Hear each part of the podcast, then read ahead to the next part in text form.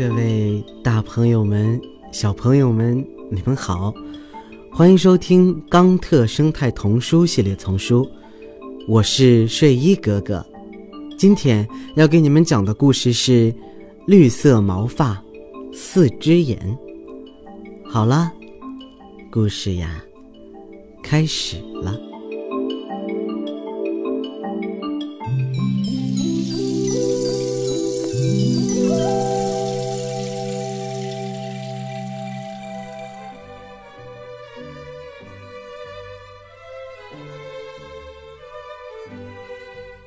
一群细菌正坐在酒吧里聊天。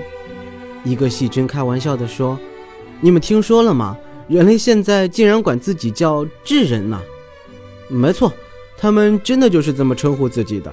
智人就是知道如何获得知识的人。呃，他们甚至还在尝试创造从来不存在的新物种呢。坐在前排的一个细菌说：“哪有什么特别的呀？”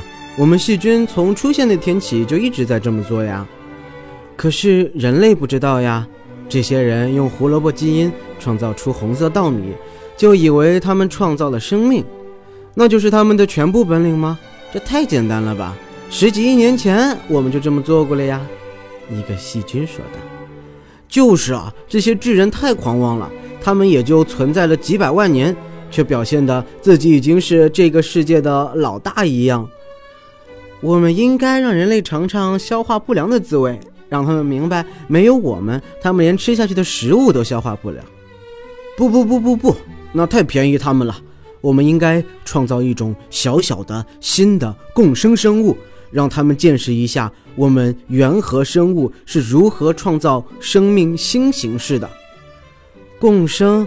他们根本不知道什么是共生，他们只知道那个他们起了一个复杂的名字，叫做转基因生物的东西，GMO。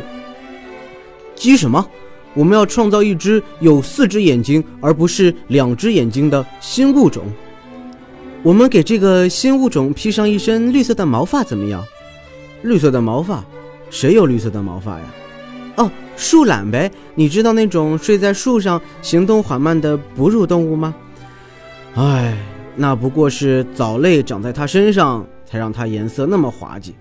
这样，我们可以制造一场小小的惊喜，让某个物种长四只眼睛，披绿色的毛发。这听起来很好玩儿。不过问题是，如果人类意识到那不是他们所创造的东西，便会把它当作怪物，并且非要杀死它不可。的确，当他们不了解某种东西时，他们就想办法杀死它。还记得人类通过显微镜第一次见到我们时，他们惊呆了的样子吗？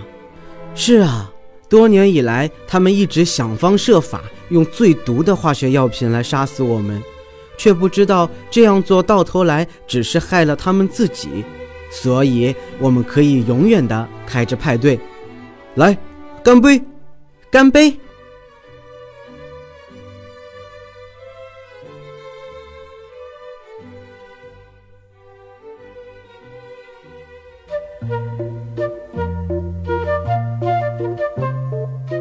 好啦，小朋友们，今天的故事呀，就给你们说到这里啦。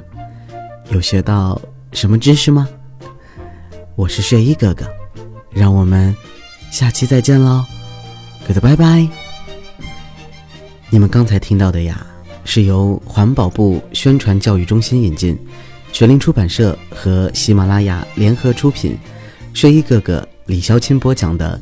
冈特生态童书系列丛书，还有很多好听的故事等着你们，记得持续关注，不要错过哟。